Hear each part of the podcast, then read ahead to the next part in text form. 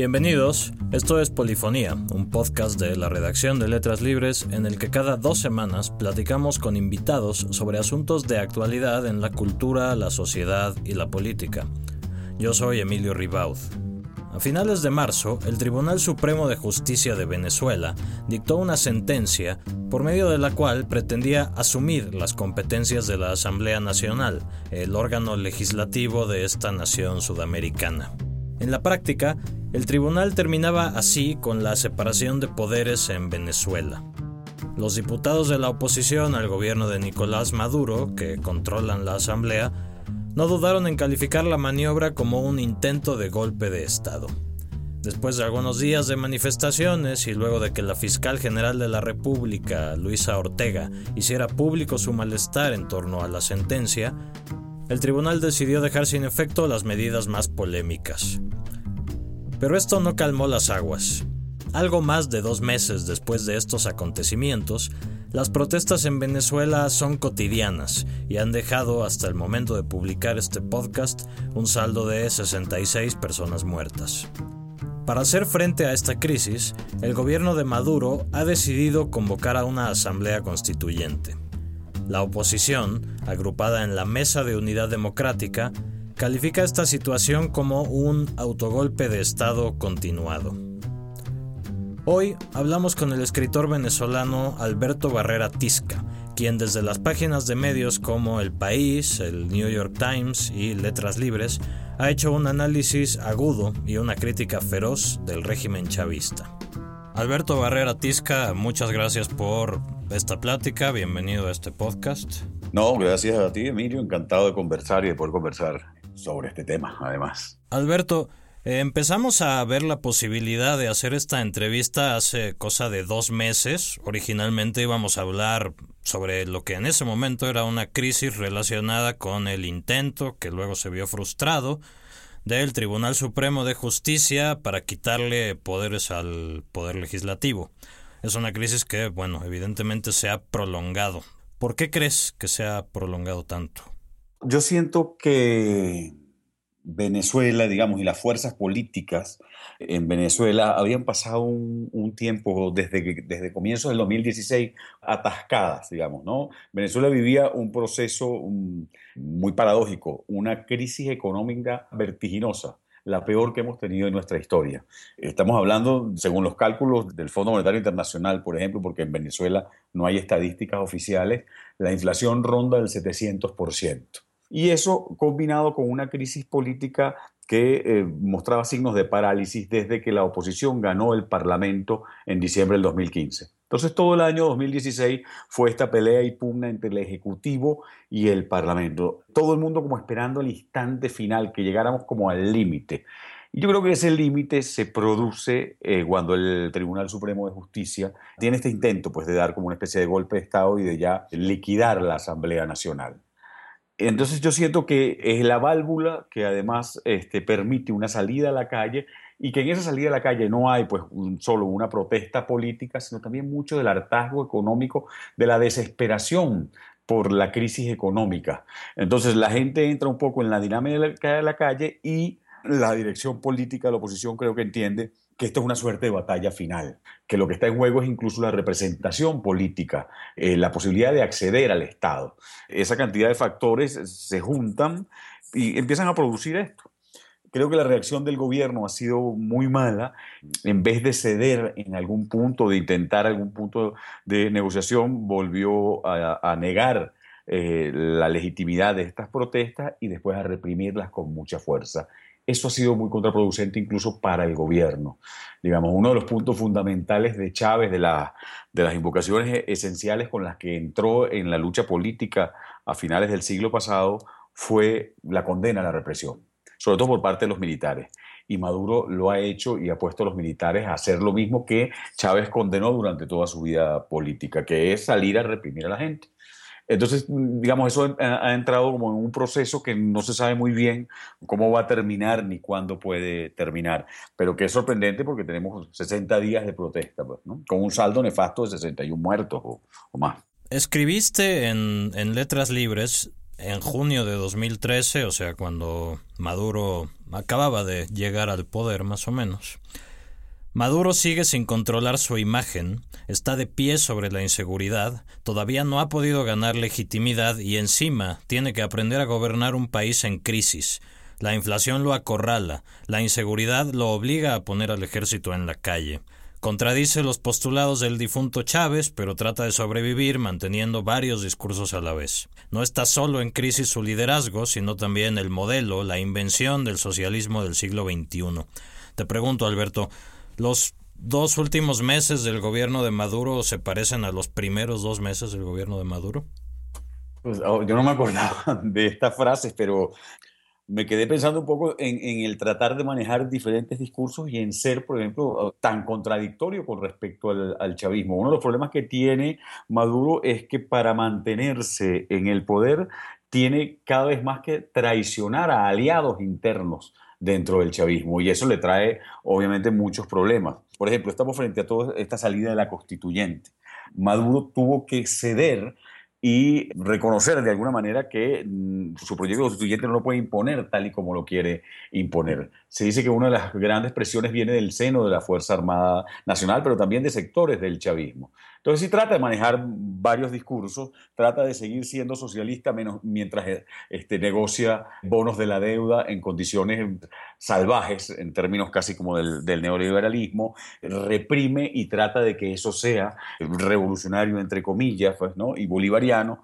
Entonces termina también además como inventando estos injertos, estos intentos publicitarios muy raros, como tocar el piano, bailar, eh, y nada le sale bien. ¿no? Yo sigo sintiendo que, Maduro es quizás tiene un, destino trágico. Si uno lo ve con cierta distancia, sería la pieza perfecta para que el chavismo lo sacrificara y tratara de negociar un poco más de vida, por ejemplo, ¿no? En estos momentos es como muy, muy evidente. Y él ha estado ahí simplemente pues, tratando de organizar esa corporación que es el chavismo, de repartir entre las diferentes fuerzas un poco el botín, eh, de lo, o lo que queda del botín venezolano y proteger la memoria del difunto, de, de Chávez. Y sí siento que que estos últimos meses se parecen un poco también a su inicio, que tuvo muchos, muchas dificultades porque recordemos que su triunfo electoral eh, no tuvo suficiente legitimidad y tenía algo un poco de este enrarecimiento que vemos hoy, eh, pues exponencialmente mayor, ¿no? Hablemos un poco del tema de la constituyente. Escribiste hace unos días que el rechazo que Maduro sufre es tan abrumador que ya no puede ni siquiera pensar en un fraude postelectoral y que por lo tanto necesita armar el entramado para un fraude preelectoral. Te pregunto, ¿cuál es el problema que tú ves con la convocatoria? Creo que hay, dos. Mm, un primer eh, problema es que, según la interpretación de la Constitución, en principio eh, habría que hacer una consulta si la gente quiere o no cambiar la Constitución. Y Maduro se está saltando ese paso quiere sortear la democracia de alguna manera, la posibilidad de contarse públicamente, ¿no? Y de que la gente le diga, no, no queremos cambiar la constitución. El problema no es la constitución. Ciertamente, en este momento de crisis política y económica, el problema no es la constitución, pero eh, tal y como la ha diseñado Maduro, esta constituyente lo que le va a permitir es manteniendo un 20% de popularidad ganar el 80% de la mayoría, pues decir, es un mecanismo donde eh, las bases comiciales, que es lo que se llama el término técnico, las establece la presidencia de la República, las establece Maduro, y Maduro dice, bueno, para ser candidato a la constituyente hay que tener estos requisitos, pertenecer a estos sectores y o pertenecer a esta división territorial. Eh, es un diseño que le garantiza a Maduro una mayoría en esa asamblea constituyente.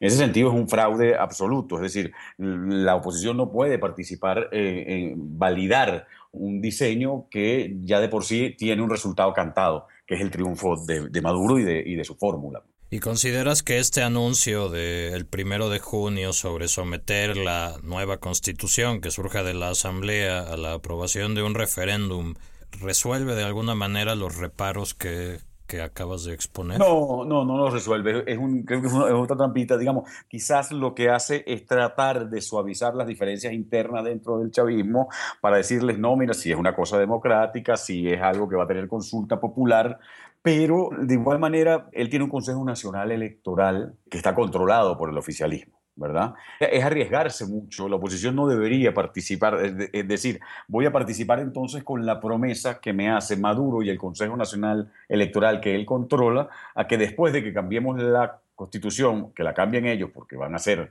ellos quienes van a ser la mayoría, entonces lo va a someter a una consulta popular. No, yo creo que es otro tipo de truco para tratar de acercar o de limar algunas asperezas, para tratar de legitimar un poco este proyecto constituyente que no tiene legitimidad ni adentro ni afuera del país. Porque además, digamos, las líneas de esa nueva constitución. Bueno, no, no sé si ha, si ha dicho algo de qué es lo que quiere reformar. Eh, a, la hora de la chiquita, a la hora de la verdad, los altos funcionarios del chavismo no han dicho nada como en concreto que vaya más allá de amenazas que, que afectan el, el, control político, digamos, la participación política. Han hablado de quitarle la inmunidad a todos los parlamentarios de la oposición, por ejemplo. Han hablado de eh, remover a la Fiscalía ahora que la Fiscal General de la República se ha, se ha, opuesto a la constituyente y está haciendo todo un trabajo muy importante con respecto a que se enjuicie a los detenidos de todas las protestas en tribunales civiles y no en tribunales militares, ¿verdad? Entonces, este, todo apunta más bien hacia elementos de control político. ¿verdad? Y se teme que entonces sea una constitución que blinde al chavismo para siempre, digamos. Ahora, ya lo has dicho, eh, no hay realmente consenso al interior del chavismo sobre lo que está haciendo Maduro. ¿Cuáles son las líneas divisorias? ¿Quién está a favor? ¿Quién está en contra? ¿Cuáles son? Yo creo que siempre ha sido como una especie como de enigma saber cuáles son los grupos dentro del chavismo, ¿no? Hasta ahora quienes se han manifestado en contra, que fue la fiscal, ¿no?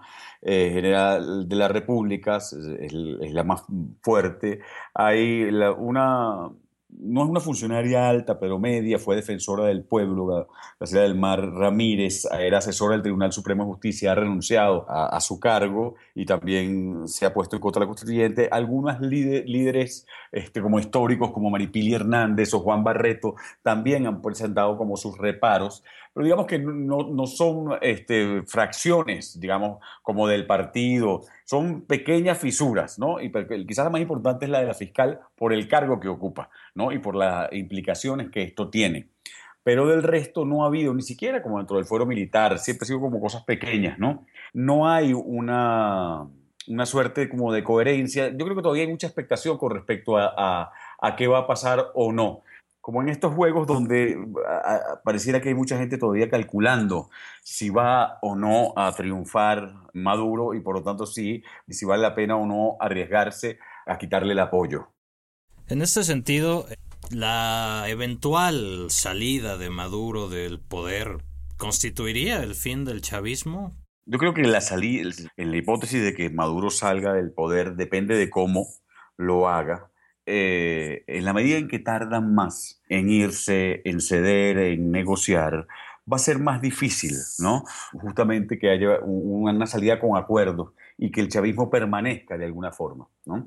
Eh, dice la periodista Luzmeli Reyes eh, en Venezuela una frase que acuñó que me parece muy acertada, que decía, cuanto más tarden en irse, más van a tardar en volver. Y yo creo que, les pasa un poco, un poco esto, porque además el conflicto ya está tomando unos, unos ribetes como de, de violencia, de tensión, de conflictividad muy fuerte. El saldo de muertos es, es muy alto, ¿no?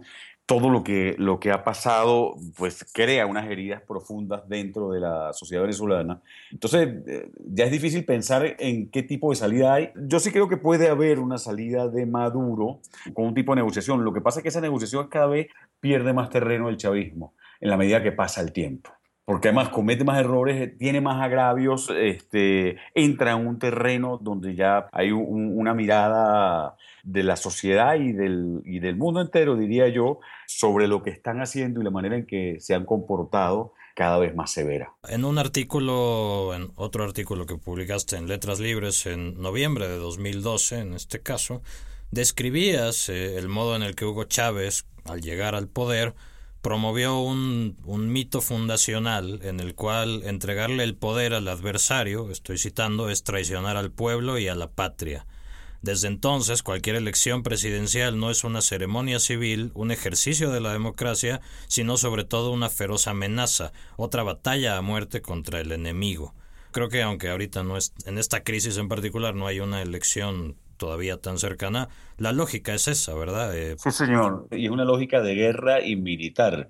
De las primeras cosas que yo creo que hizo Chávez al llegar al poder fue suspender el sentido de la alternancia en Venezuela, digamos, en, y uno cree a veces que son cosas pequeñas, cosas que acontecen en el terreno del discurso. Y después hemos descubierto en Venezuela cómo eso, eso tiene un poder inmenso. Es decir, nosotros tenemos unos líderes eh, civiles en Venezuela, porque Maduro es así, que se sientan frente a una tarima y frente a su movimiento y dicen, los otros no van a llegar al gobierno ni por las buenas ni por las malas. Entonces tú dices, bueno, a partir de aquí, ¿cómo se dialoga? ¿Cómo se negocia? ¿Qué posibilidades de, de, una salida democrática hay?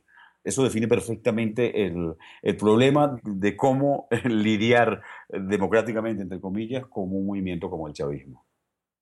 Eh, realmente en cada momento están redoblando la apuesta, en vez de negociar, de ceder, están redoblando la apuesta de la permanencia a través de esta constituyente, etcétera, ¿no? no y uno lo ve en el terreno, de, digamos, en, el discurso, pero también en todo lo que están haciendo con, con las armas, que es eh, un ejercicio de represión salvaje.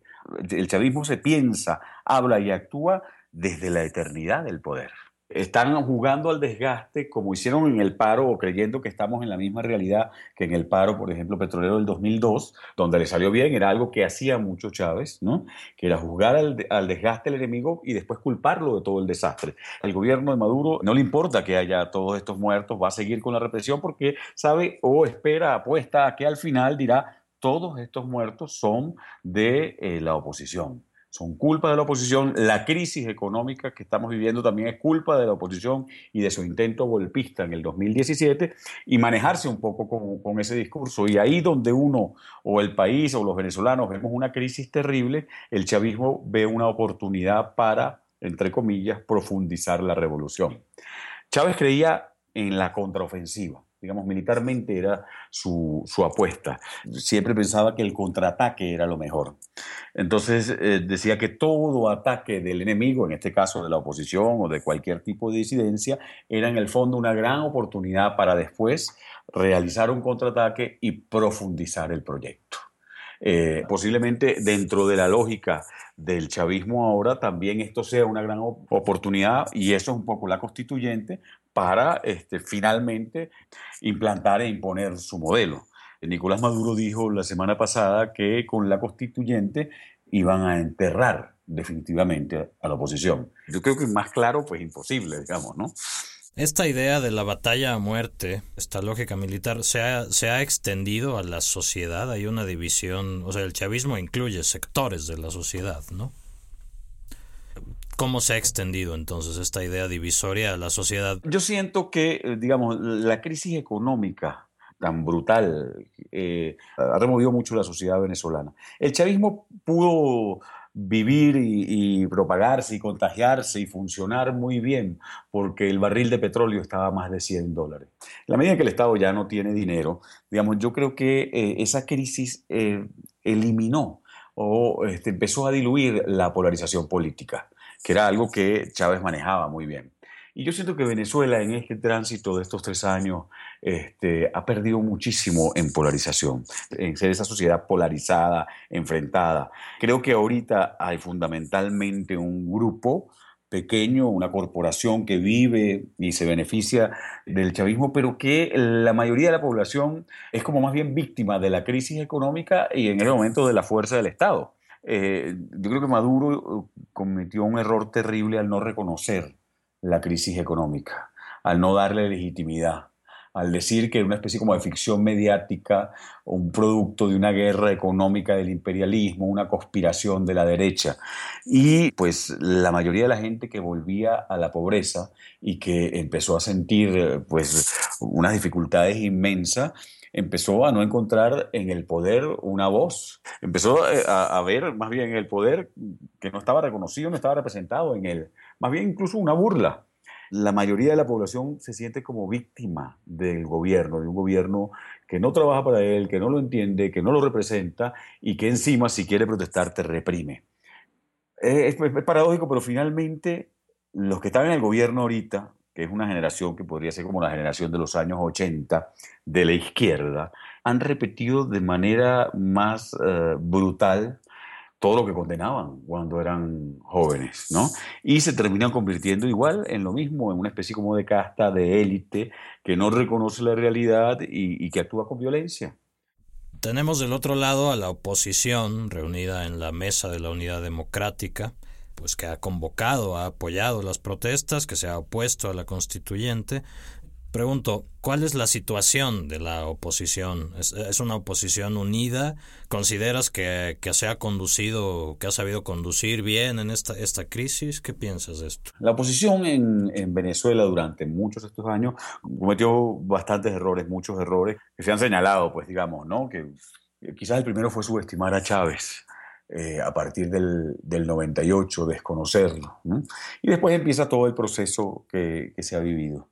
Yo creo que, mm, sobre todo a partir de esta crisis, la oposición, sobre todo a partir del triunfo electoral del 2015, ha aprendido, le ha costado muchísimo unirse, es una oposición heterogénea, lleva muchos años sin el poder además, con diferentes generaciones, ideologías corrientes que ha tenido que pactar y a veces eso se nota, pero creo que también ha aprendido mucho y que se la está jugando muchísimo en toda esta crisis.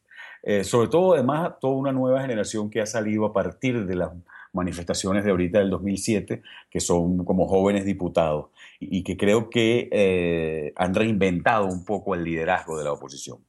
Cuando la oposición gana las elecciones en el 2015, las parlamentarias, el chavismo decidió que no iba a haber más elecciones porque las iban a perder, creo yo. Y la oposición quizás no las leyó, leyó un triunfo que todavía no tenían. Y entonces quizás ese primer intento en el 2016 de decir, bueno, hay que salir de Maduro, eh, que de alguna manera reforzaba la narrativa chavista, pues tuvo unas implicaciones que quizás no funcionaron de lo mejor. Veníamos del 2014, donde yo creo que también hubo un, error, en todo caso había una división dentro de la oposición y no fue algo consensuado todo lo que hubo y lo que se conoció como el movimiento de la salida. Pero en cambio ahorita, digamos, todo el 2016, que fue un año muy difícil, la oposición fue construyendo, digamos, un proyecto, se lanzó y apostó por el referendo revocatorio y el gobierno se, se comportó torpemente y lo impidió de cualquier forma. Entonces, este, pues la oposición en este último año se ha crecido. Creo que, que le ha costado mucho porque que ha entendido que tiene que tener un proyecto de país que vaya más allá de la salida del chavismo es el proyecto de reconstrucción del país, que también es algo distinto, ¿verdad? De reconstrucción del tejido institucional del país, que es una de las cosas peores que, que ha hecho el, el, chavismo, y que tiene que tener un manejo más claro de los códigos populares. En este momento yo creo que por primera vez eh, en todos estos 18 años hay una articulación de los sectores populares y del liderazgo de la oposición. Entonces, pues también se está viviendo un, movimiento distinto, digamos. Por primera vez, eh, la esperanza, las ilusiones, y yo diría que hasta la épica se mudó de lugar y está justamente como del lado de la oposición. Y eso es algo terrible para el chavismo. ¿Enrique Capriles sigue siendo central en la oposición?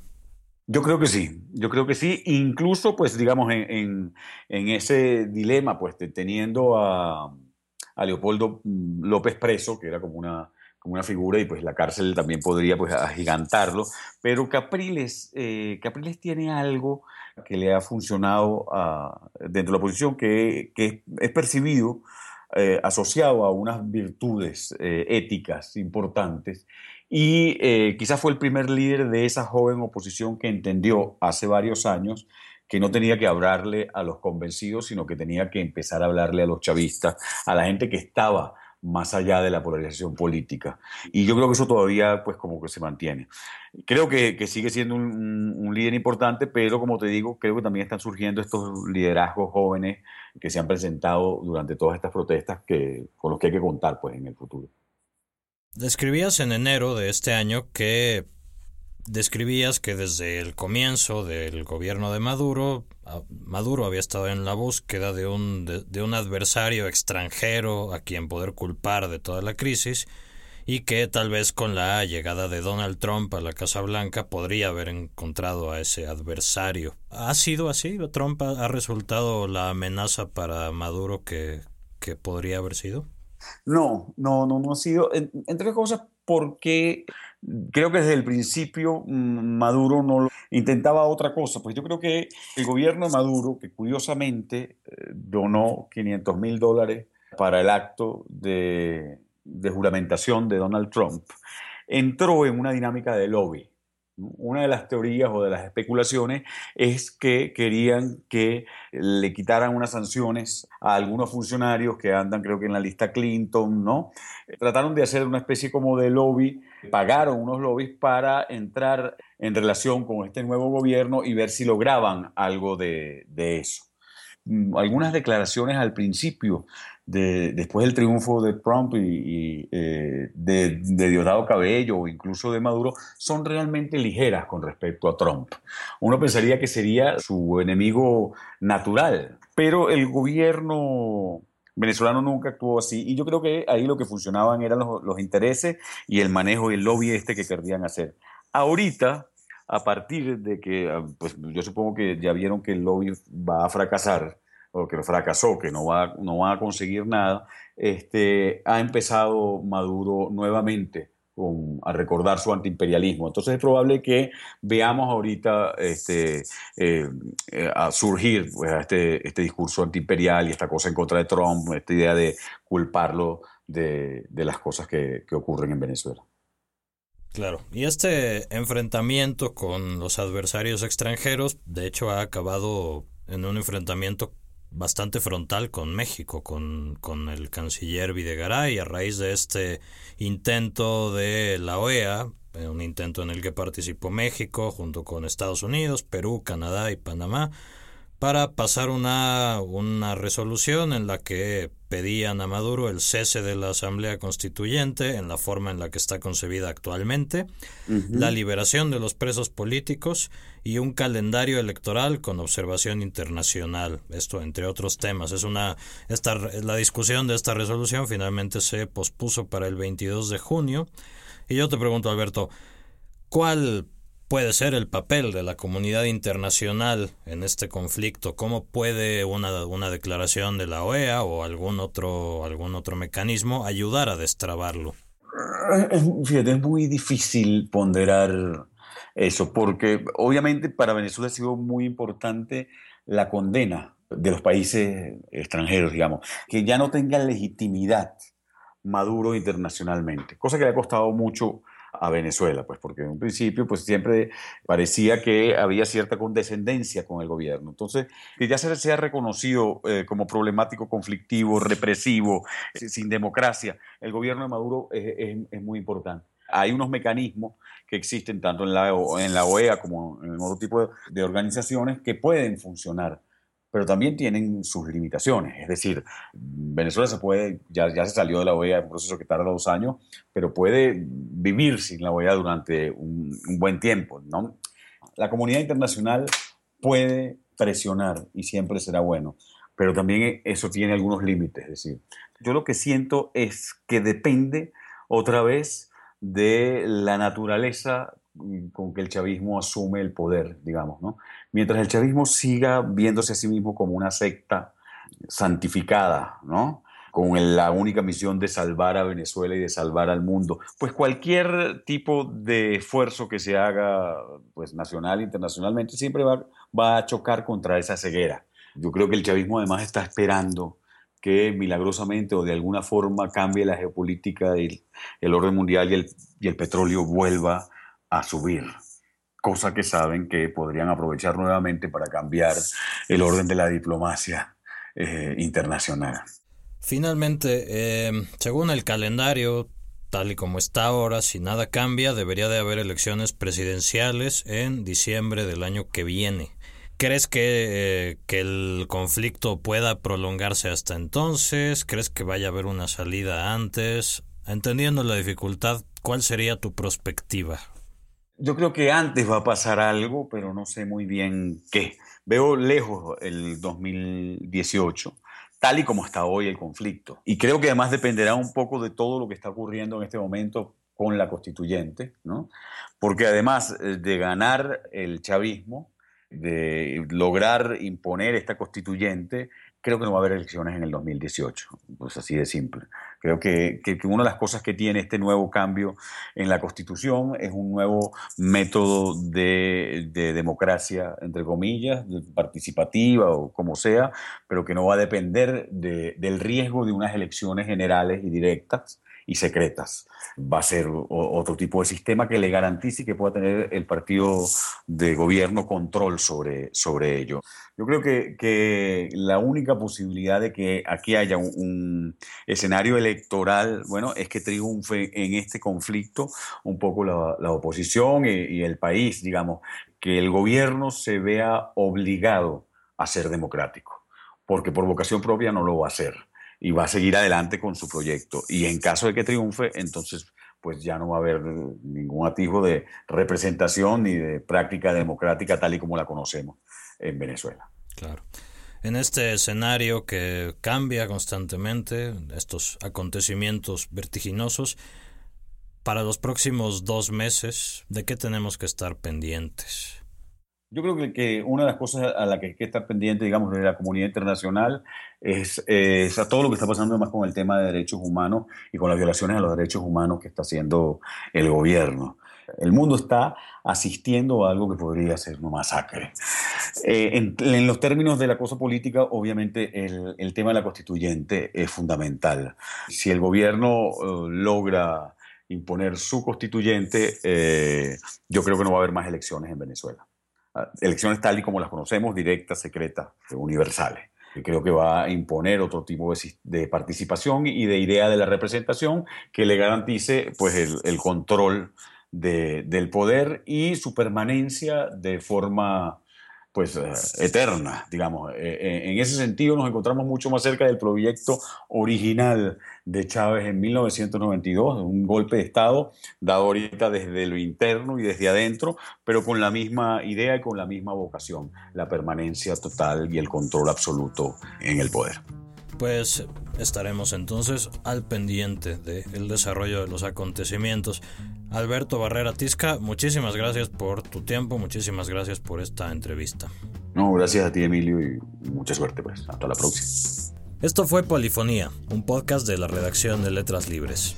Volveremos en dos semanas con un episodio nuevo.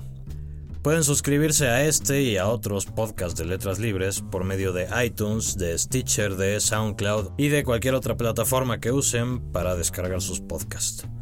No dejen de compartirnos sus comentarios y sus valoraciones. Muchas gracias por escucharnos.